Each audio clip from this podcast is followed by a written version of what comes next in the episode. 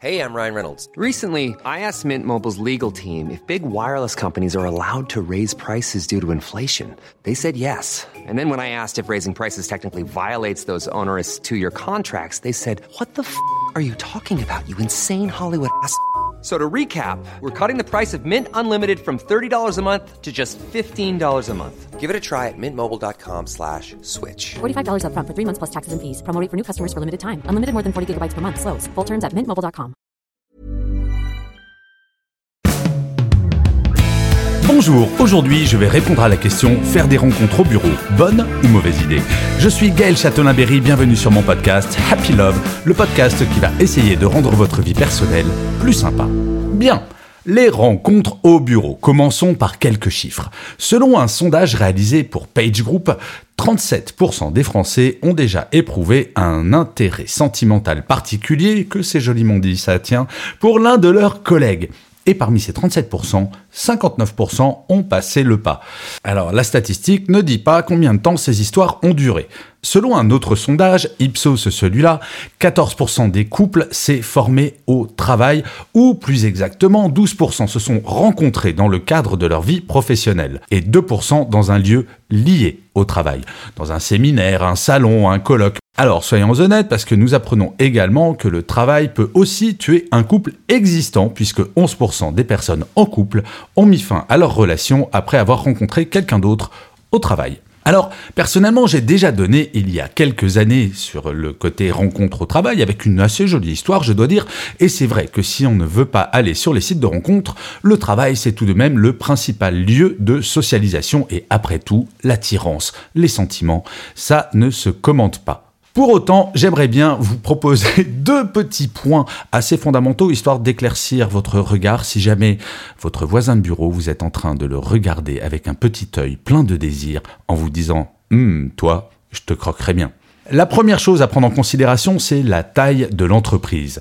Même si je suis un éternel optimiste, il ne faut pas exclure le fait que votre idylle se finisse mal. Et franchement, ce n'est pas tout à fait pareil si vous travaillez dans une entreprise de 20 personnes et que vous allez voir votre potentiel ex tous les jours, toute la journée, ou si vous travaillez au cinquième étage d'une tour à la défense et que votre conquête travaille au cinquantième étage. Alors, quelle que soit la taille de l'entreprise, bien entendu, si c'est au sein de votre équipe que vous voulez lancer la petite flèche de Cupidon, franchement, je pense que c'est un très très très mauvais plan. L'histoire dont je vous parlais tout à l'heure, que j'ai eue personnellement dans le travail, eh bien c'était ça, et c'est pas facile à vivre tous les jours, je peux vous le garantir.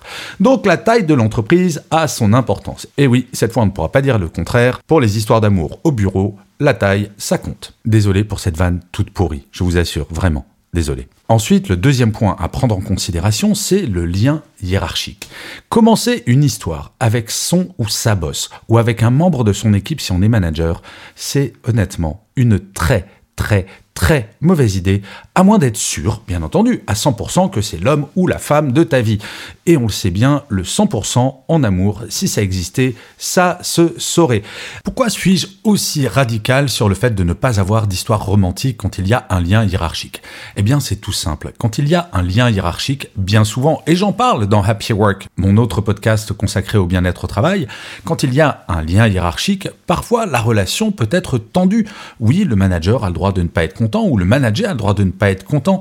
Et avoir un lien romantique peut empêcher d'avoir la parole libérée. Très franchement, si j'ai passé la nuit à faire l'amour avec mon manager et que le lendemain je dois lui dire que c'est un sombre abruti de façon bien entendu polie, ça va être un tout petit peu plus compliqué. Oui, je crois que la relation manager-manager, il doit y avoir une forme de distance, de respect, bien entendu. Cela étant dit, cela me semble compliqué d'avoir une relation équilibrée manager-manager si on est en couple. Et d'ailleurs, j'avais consacré tout un épisode de Happy Work à est-ce qu'on peut être ou est-ce qu'on doit être pote avec les membres de son équipe quand on est manager et la conclusion était un petit peu la même. Oui, on peut l'être bien évidemment, mais ce n'est en aucun cas un impératif. Eh bien, c'est pareil quand on est manager, pas touche minouche à ton équipe. Parce que le faire, c'est prendre le risque de devenir un mauvais professionnel. C'est très compliqué quand on est manager bah, de dire à quelqu'un avec qui on a une relation amoureuse qu'elle est virée. Oui, le cas est extrême, mais il faut toujours anticiper ce genre de choses quand on se lance dans une histoire qui peut être problématique.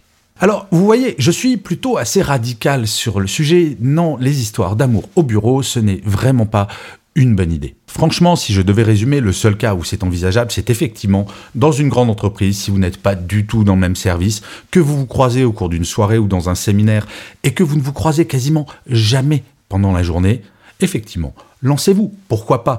Il ne faut pas non plus en faire une obsession et se dire oula non, il travaille dans ma boîte, c'est pas possible. Par contre, il faut quand même garder en tête que si ça se finit mal, il va falloir gérer. Donc toi, oui, toi, qui es en train de te dire, tiens, lui ou elle, je le croquerai bien, réfléchis-y tout de même à deux fois. Moi, personnellement, je suis plutôt contre, vous l'aurez compris, les histoires au bureau. En fait, c'est s'ajouter des problèmes potentiels, et franchement, les relations amoureuses, c'est assez difficile comme ça, non? En fait, choper au bureau, c'est un petit peu comme la première fois où tu as entendu la Macarena. On va pas se mentir, on a tous aimé la Macarena, on a tous et toutes dansé sur la Macarena. Mais à un moment, forcément, si c'est toute la journée la Macarena, ça saoule. Eh ben, Imagine, choper au bureau, c'est un petit peu ça. Au début, c'est sympa, mais à un moment, ça risque de te saouler d'écouter la Macarena du soir au matin en permanence. Eh bien voilà, merci beaucoup d'avoir écouté cet épisode de Happy Love. N'hésitez surtout pas à vous abonner sur votre plateforme préférée. Happy Love commence tout juste, on en est au quatrième épisode. Et si vous souhaitez que ça dure encore longtemps, que plein d'autres thématiques soient traitées, eh bien abonnez-vous, ça prend deux secondes, ça permettra à Happy Love de durer longtemps, et en plus, de vous à moi, ça me fait super plaisir. Je vous dis rendez-vous au prochain épisode, et d'ici là, prenez soin de vous. Salut les amis